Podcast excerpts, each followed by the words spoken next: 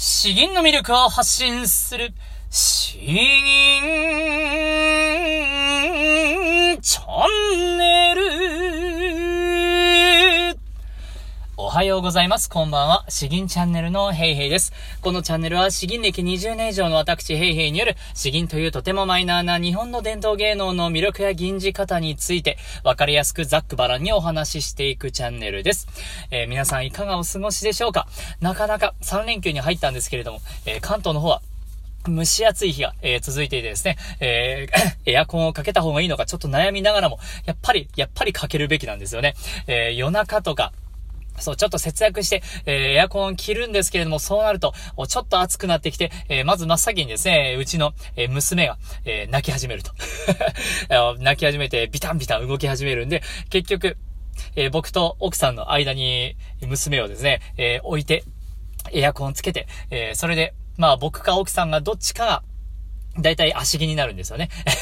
で、そんな状態で朝を迎えるという、そういう日々を送っております。まあ、あの、最近はちょっと、うん、睡眠時間を確保しようということで、いつもよりも活動量をですね、ちょっと必要最低限にして、えー、まあ、ちゃんと寝ようという形をやってるんで、うん、少しずつ体力が回復している感じがあります。いつも僕の体調を心配してくださって本当にありがとうございます。えー、ではでは、今日の、えー、本題の方に移りたいと思います。今日はですね、えー、これもあの先日、えー、YouTube 資源教室の方の限定公開の限定アドバイスのところでえした話に関わるところだったんですけれども、あのー、そうですね、どういうかな。詩吟を、まあ練習するとき、銀ずるとき、えどんな目的を持っていますかという、そういうテーマになります。まあ、あの、銀ずる目的ですね。あまり、うん、人に言われないと考えることはなかったんじゃないかなと思います。僕もですね、えー、今回人にアドバイスして初めて、なんか明確に、あ自分の吟じている目的はこういうものなんだということを認識したなというところです。あのー、えー、今日なぜこんなテーマを設けたかというとですね、どんな目的を持って、えー、銀に、うん、立ち向かっているか、あ銀の練習をしているかによってですね、その上手くなる方向性が変わってきます。うん。そう、どんな銀をやりたいのか、その理想形が変わってくるということですね。まあ目的が違えば銀の素晴らしい形も変わってくるので、えまあ言われてみれば当然なんですけれども、改めて認識することが少ないのかなと思いまして、今日はこのテーマを話させていただきました。では本当にあの、早速質問なんですけれども、あなたが詩吟をやっている、あなたが吟じている時の目的は何ですか？いかがでしょうか？えー、わかりやすいのはですね、うんと、まずは、その、教えてくれている詩吟の先生に、褒めてもらうため、認めてもらうため、えー、まずこれがあるんじゃないかなと思います。そして次はですね、えー、まあ狙っているこの大会、出場予定の大会があって、その大会でより、えー、まあ優勝するためとか、高い順位を取るためとか、あそういう目的になるのかなと思います。まあ、あの、ここ、むしろまあこれが大半なんじゃないかなと思うんですけれども、さらに言うとですね、えー、僕としてはまだ他に2つの、え目的があると思っています。1つ目はですね、人に楽しんでもらう。えー、そういう目的です。これはあの、詩吟の大会ではなくてですね、発表会とか、あもしくはなん、んと、えー、冠婚総裁で、まあ、結婚式とかでですね、えー、銀ずることを頼まれたとか、あそういう場面になります。決して相手は詩吟を点数をつけて評価をするというわけではなくてですね、えー、あくまで銀とはどういうものなんだろうという、そういう、えー、お客さん的な立場なんですね。えで、そういう人たちに楽しんでもらう、え、そういう目的で銀ずるという、え、そういう目的があります。まあ僕としてはこれがだいぶ多いのかなというところですね。最近は特に。え、そして4つ目の目的なんですけれども、これは、え自分自身が銀を楽しむため、自分自身が監視をたっぷりと味わうためという、そういう目的もあります。いかがでしょうか？まあ、あの、普段からこっちの意識でやっているよという方もいらっしゃるかもしれません。えー、大会よりもですね、自分自身が楽しみたいんだという、そういう方ももちろんいらっしゃるかと思います。えー、まあ、あの、それぞれですね、うんと、目的があって、そして、えー、それぞれその上手くなり方が変わってきます。えー、今回はですね、まあ、あの、目的は4つあるよという話で終わりたくはなくてですね、やはりあの実際に詩吟で上手くなるためには、こういう順番があったらいいよなというところもあるので、そこもちょっとお話ししようと思っています。この、まあ、あの、とてもシンプルなんですけれども、銀を始めたばかりの人はですね、えー、まずはやはりその教えてくださっている先生、先生に褒めてもらうため、認めてもらうためにやるのが、まあ、まず第一かなと思います。教えてくださっている内容をちゃんと自分が反数して実践できているのかどうかですね。えー、これが成長するための第一歩になるということです。えー、そして次のステップが大会のために、えー、銀の練習をするというものです。こうなるとですね、えーこれはあの、教室の中だけで褒められるという視点だけではなくて、その詩吟の大会で複数の先生がいらっしゃるんですね。その複数の先生に、えー、認めてもらうためには、どういう風に吟じたらよいのかということを、えー、考えるわけです。なので、えー、これはですね、視野が一個広がるんですね。えその詩吟教室の先生を、だけを見ていたらですね、その先生はもしかしたら、すごく優しい先生かもしれないんですね。で、その先生の認められていることだけをやっていたとしても、大会では評価されないということになら、なる可能性があります。だから、えその先生のさらに先を見据えて、えその大会にいるであろう複数の先生に対して自分の銀がどのように聞こえるのか。あつまり具体的にはこれまで僕が話してきたような、えー、骨組みと肉付けですね。音程が正しいのか、発音や発声、アクセントが正しくできているのか、それが正しくできているねと、えー、その先生方に、えー、評価されるのかどうか、そういう目線で、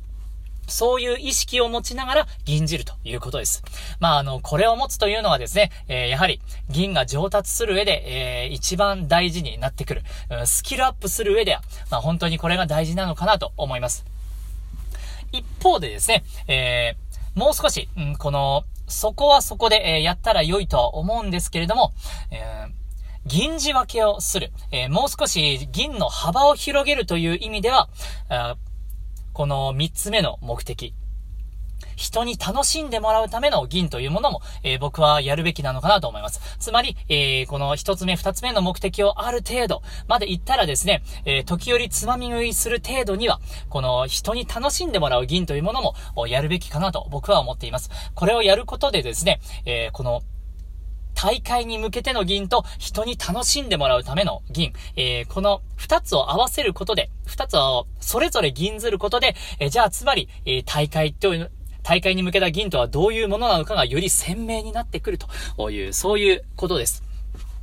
普段からあ感情をなんとなく込めていた銀がですね、え、それが大会向けの銀なのか、あそれが人に聞いてもらうための銀なのかで、え、そういう銀仕分けができるようになってくるんですね。え、それができれば、より大会向けの銀というものが鮮明化されてくるという話です。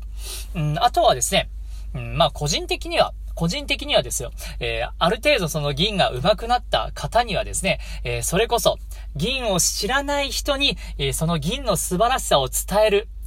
努力をしてほしいなと、えー、義務があるなと 僕は思うわけなんですよ。えー、せっかく銀をやっているんですから、少しでも裾やを、裾やを広げる、えー、そういう活動もしてほしいなと思うわけです。自分が自分がという視点だけではなくてですね、えちょっと仲のいい人たちに、え詩吟ってこういうものなんだよというのをやると。ただ、その、そういう何も詩吟を知らない人たちにですね、急に大会に向けてのマニアックな議員を一つ、えー険しい顔をしてですね、銀じたとしても、意外とやっぱり伝わらないんですよ。えー、そうではなくて、もっと穏やかな、あにこやかな感じで、えー、例えばもう、天空のところをたっぷり銀汁とかですね、えー、すごくいい自分のところを、朗々と、丁寧に銀ずるとかですね、えー、そういう表現をしながら、どうやったらこの聞いてくれている人は楽しんでくれる、楽しんでくれてるの、くれるのだろうという、そういうことを、えー、思いを馳せるわけです。まあ、これもあの、銀の殻を破る、えー、まあ、大事な目的になるんじゃないかなと思います。僕は今、まあ、あの、本当に子育てとか発信活動を始めて、え銀の大会からはだいぶ、うん、離れたんですけれども、その代わりに、えこの発信活動において、え聞いている方がどうやったら楽しんでくれるのかなということを日々日々、え考えているわけです。えー、そして4つ目ですね、えー、この本当に順番的にはこの1、2、3、4という形に来るんですけれども、4つ目の内容、この銀をどうやったら味わえるのかどうか、えー、これはですね、あの、一番最初からやってほしくはないかなと思います。一番最初にこの目的を持つとですね、えー、独りよがりな銀になりがちなんですよね。独りよがりな銀になると、えー、銀汁スキルがあまり高まらないまま、あ時が過ぎてしまうと。えー、銀じるスキルが高まれば高まるほどですね、えー、表現の幅が広がっていきます。表現の幅が広がるということは、銀の味わえる力が増大するということです。つまり、もっと深くまで銀を味わえるということなんですね。なので、えー、この銀の味わうという目的は、できればまあ本当に最後あたりに、えー、持ってきてくる、持ってくるのが良いのかなと思います。ただ、えー、この気持ちはですね、え必ず、あのちゃんとここまで到達してほしいなと思います。大会で賞を取るんだって言った後は、あ他の人に楽しんでもらうんだ。えー、で、それも、まあ、やったらですね、えー、できれば、その上で、どうやったら銀というものはもっと楽しいんだろうか。どうやったらこの銀をもっと味わえるんだろうか。あこれを突き詰めていくというのも、これも立派な銀道の一つかなと思います。えー、自分自身が銀を楽しまずしてですね、え他の人に楽しんでもらうとか、銀の素晴らしさを伝えるっていうのは、やはりなかなか難しいのかなと思います。言われた通りに吟じるというのではなくてですね、自分なりに考えて、咀嚼して、楽しんで、えそれを表現する、発露するということです。えー、これを、やればですね、えー、こういう気持ちも、うん、ちゃんと兼ね備えていけば、あ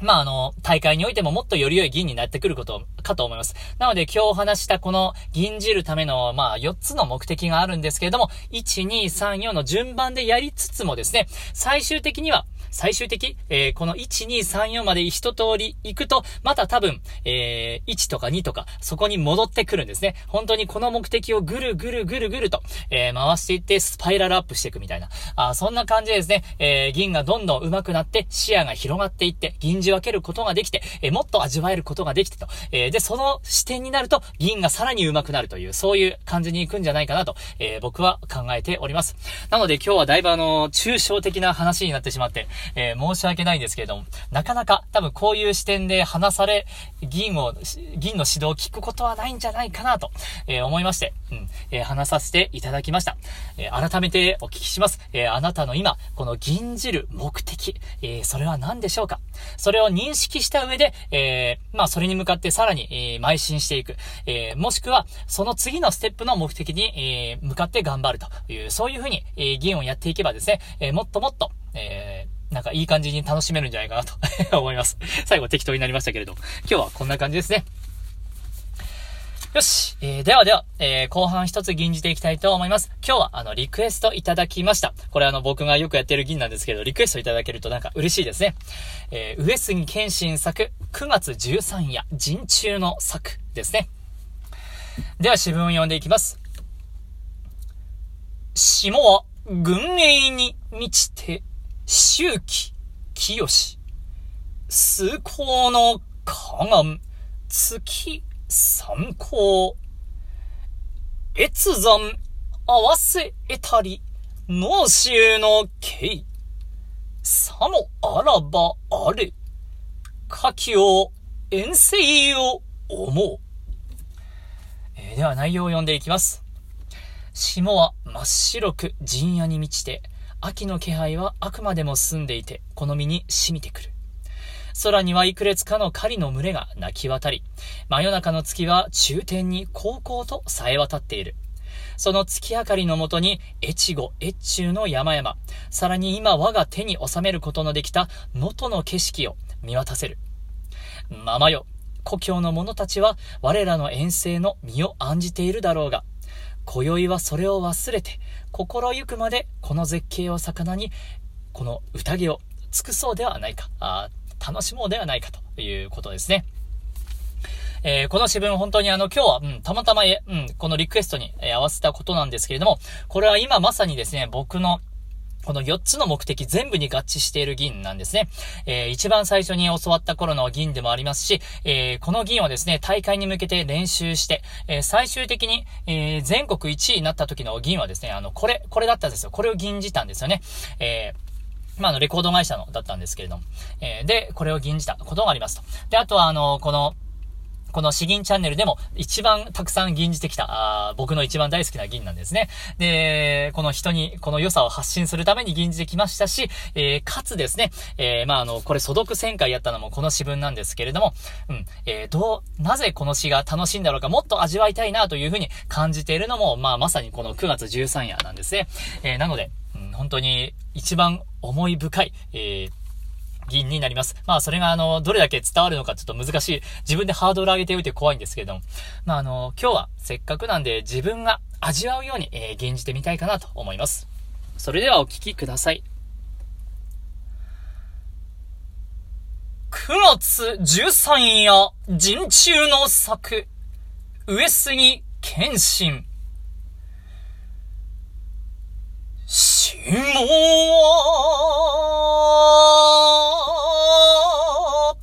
訓練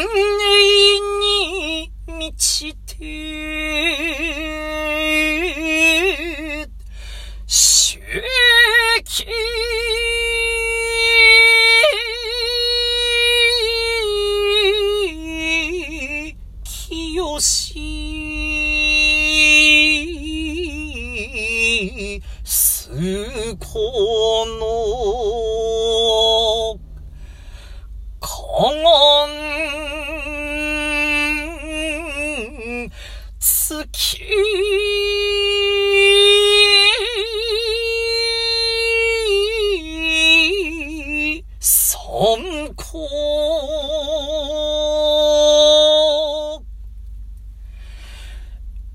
越山、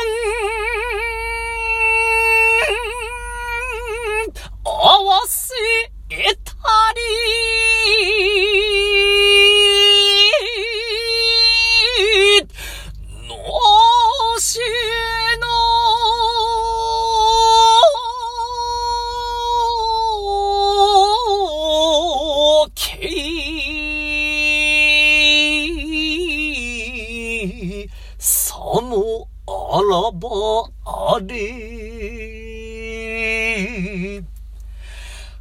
hockey